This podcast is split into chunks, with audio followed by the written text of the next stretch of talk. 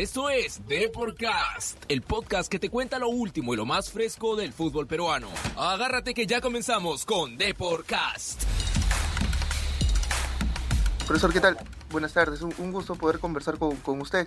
Eh, cuéntenos un poco cómo viene trabajando con, los chicos en, esto del confinamiento, cómo es la rutina de trabajo eh, vía plataforma virtual. Sí, buenas tardes, un saludo a todos ustedes. sí, la verdad que desde un primer momento venimos trabajando con todo un grupo de jugadores eh, vía online, mediante una plataforma virtual. En una primera semana el grupo lo habíamos dividido en tres porque esto nos agarró todo muy rápido y dividimos el grupo en los jugadores que tenían materiales en su casa, que tenían espacios, algunos tenían hasta gimnasios, otro que no tenía muchas cosas y un tercer grupo que era el que, directamente no tenía ni materiales ni espacios. Así que hemos trabajado dividido en tres, tratar de monitorearlo de igual manera, pero la verdad que la buena predisposición de todo el grupo de jugadores hizo que ellos mismos se preocuparan en conseguir materiales, espacio, y bueno, hoy ya desde hace eh, varias semanas que venimos trabajando en dos grupos, eh, en los cuales primero con un grupo compartimos pantalla y, hablamos sobre comportamientos tácticos, sobre cosas que no venían saliendo tan bien y que tenemos que mejorar.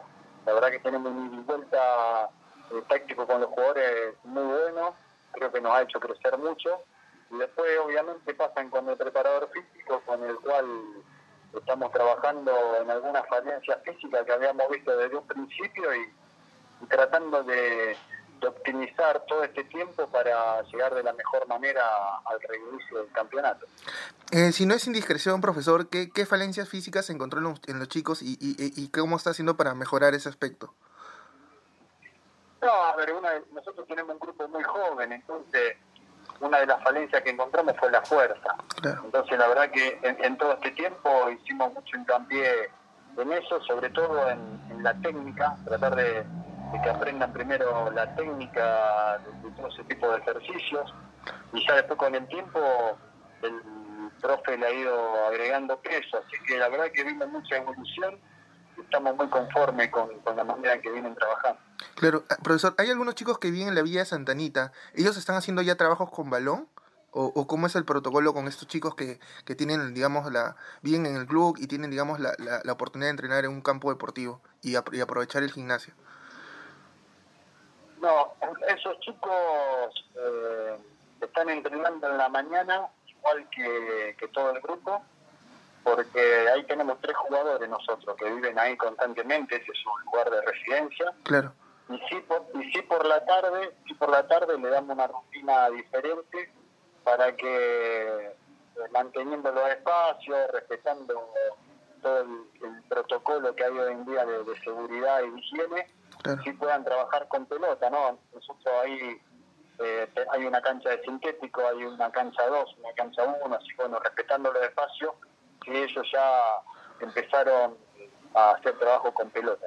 Claro, sí, profesor, justo ustedes ayer sorprendieron a muchos, digamos, con este protocolo de, saneamiento que van a realizar, que van a hacer pruebas de COVID a los jugadores, que van a mantener toda la distancia, eh, digamos, para poder entrenar.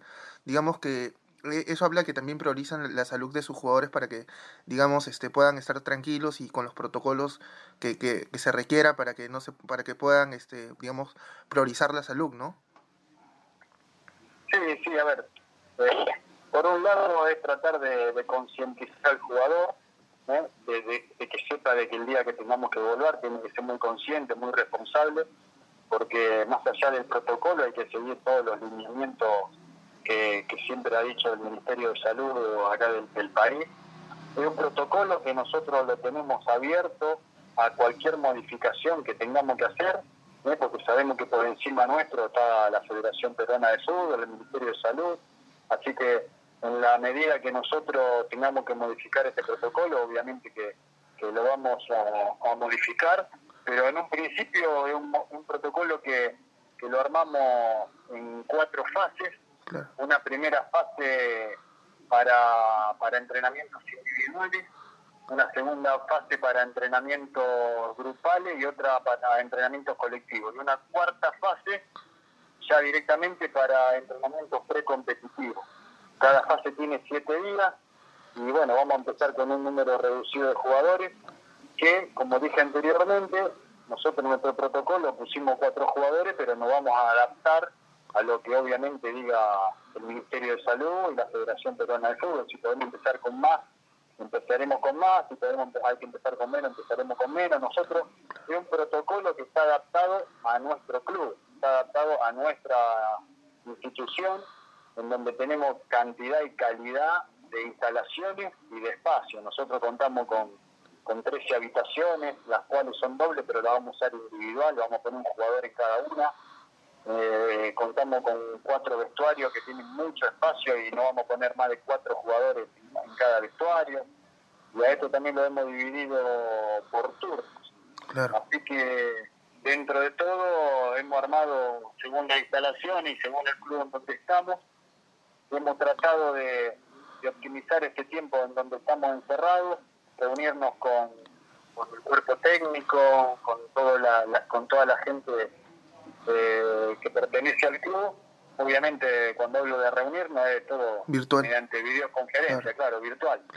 Y hemos tratado de, ver cuál es la mejor manera, ¿no es cierto?, para, para poder comenzar sabiendo, y vuelvo y quiero ser repetitivo en esto, porque si bien este es un protocolo inicial, eh, está sujeto a, las modificaciones que, puedan venir de, la Federación Peruana o del Ministerio de Salud.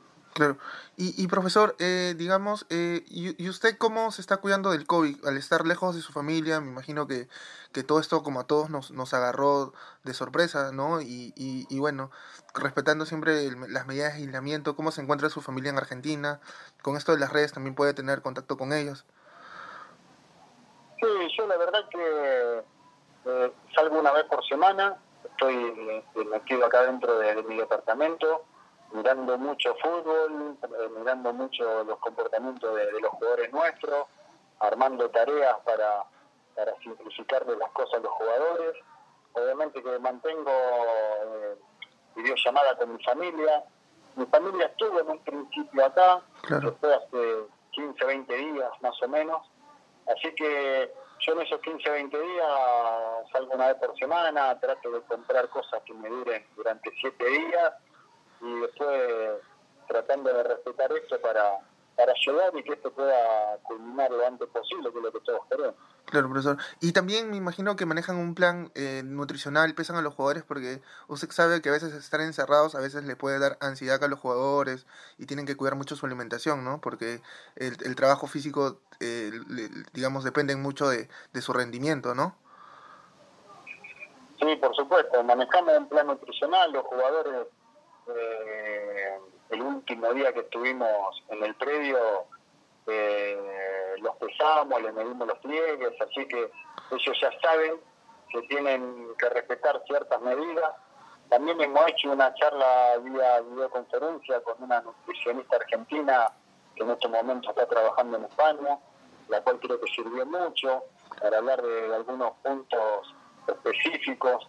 Así que nada, después obviamente que, que dependemos de la responsabilidad de cada uno de los jugadores, pero lo notamos con, con muchísimo compromiso, así que no, no tenemos duda de que los jugadores van a llegar bien. Aparte los vemos todos los días, los vamos monitoreando, le vamos preguntando cosas, así que en ese aspecto estamos muy metidos, pero obviamente que estar encerrado siempre complica. Claro, profesor. Y, y digamos, eh, ¿cuál ha sido el balance que antes que termine el, antes que empiece el confinamiento, cuál era el balance de usted en el equipo? Eh, como usted dice, tiene gente joven, pero tiene también jugadores de, de mucha calidad, ¿no? Eh, como Jairo Concha, por, por citar un nombre, ¿no? Bueno, y un arquero de selección en su momento como Diego Penny, ¿no? ¿Qué, ¿Cuál es el balance que ha tenido en este tiempo que viene trabajando con la San Martín? A ver, nosotros en estos seis partidos la verdad que estamos contentos con lo que vimos del equipo, porque el equipo siempre demostró a lo que quiere jugar. En muchas etapas de los partidos esa idea, ese convencimiento ha salido bien y se ha podido demostrar y en otros momentos no. Así que esos son los momentos que tenemos que corregir. Pero creo que somos un equipo que, por lo que hemos demostrado en estas seis fechas, eh, a lo mejor eh, mereceríamos tener algunos puntos más. Pero bueno, esto no se trata de, merecer ni, de resultados morales. Acá se trata de, tratar de, ganarlo dentro del campo de juego. Los rivales también tuvieron siempre sus méritos. Así que bueno, sabemos que tenemos un equipo muy joven, con mucha calidad, con mucho talento, con mucho futuro dentro del fútbol peruano. Así que tenemos que tratar de, consolidar a toda esa juventud y preocuparnos el crecimiento de cada uno de ellos en el aspecto individual y colectivo. Cuando, cuando Álvaro Barco o, los directivos del club se juntaron con usted, ¿cuál era el objetivo del proyecto y, y, en cuánto cree que, va cumpliendo ese objetivo que le propusieron cuando, cuando le ofrecieron venir a la San Martín? No, ellos fueron muy claros de que tenían, venían de un proceso y tenían un proyecto, ¿no? Los procesos son algo que ya comenzaron y los proyectos lo que viene a futuro. Y que nosotros teníamos que estar encargados de todo ese proceso de formación y de ese proceso de consolidación. Yo creo que, estamos encaminados, me parece que, que siempre hemos hablado muy claro, yo tengo muy claro lo que Álvaro Barco quiere para este equipo y él tiene muy claro lo que quiero yo también. Y ambos queremos lo mismo, ambos queremos el crecimiento de los jugadores, que ojalá el día de mañana la San Martín se pueda mantener con la venta de, los jugadores juveniles. Bueno, estamos apuntando a eso. Eh, estamos acostumbrados a esto porque en Argentina también en el nosotros veníamos de, un proceso formativo y de esa manera, paso a paso, después fuimos llegando a, primera división, en donde también consolidamos a muchos jugadores, y hicimos debutar a muchos jugadores en primera división. Así que estamos acostumbrados a estos procesos, a estos proyectos, y la diferencia es que acá tenemos mucho más juveniles que lo que teníamos en Newell. En Newell, cada uno sabe que a los juveniles los podés poner a todos juntos. Pero bueno, como bien vos dijiste, acá tenemos jugadores de experiencia, como el caso de, Diego Peñe, el caso de, Werner, el caso de Garro, que son, bueno, eh, me estoy olvidando de algún otro, eh, que son jugadores de experiencia que, aportan mucho y a los cuales los chicos lo, escuchan mucho. Claro, pese a que Luis Garro es un jugador joven todavía, digamos, esa experiencia la ha querido al haber estado en un equipo importante como es Alianza. Claro, se, entiende el plan de la San Martín por jugadores como tiene Oscar Pinto, Jairo Concha, que uno de esos objetivos es la venta de, esos jugadores, ¿no? Y, y la exposición que pueda seguir teniendo el club. Imagino que también un objetivo sería clasificar a, a una sudamericana quizás eso sería muy lindo porque esta, esta etapa también sirve muchísimo para, para el crecimiento de los jugadores, poder jugar una competencia internacional. Pero nosotros no podemos sacar el foco del día a día, del crecimiento grupal, que los jugadores sepan de que, de que esto es un juego colectivo, de que hay, hay etapas que quemar, que hay que entender el juego, que tienen que entender eh, cómo es el tema de la, de la ocupación de, de espacio, del cumplimiento de los roles y bueno, en eso estamos. Yo creo que los, los, jugadores han sido muy receptivos, están con mucha ganas de aprender y sin lugar a duda van a seguir creciendo y yo no tengo duda que estos son jugadores que, se van a dedicar a esto, todo. No, no solamente los jugadores que, que, que tú has nombrado, sino todos los jugadores que tenemos tienen mucha calidad y talento como para dedicarse a esto de acá en adelante. Claro, profesor. Y, y, digamos, también conversa mucho con Alberto Macías, que él es el encargado de menores de la San Martín. ¿Tiene contacto con él?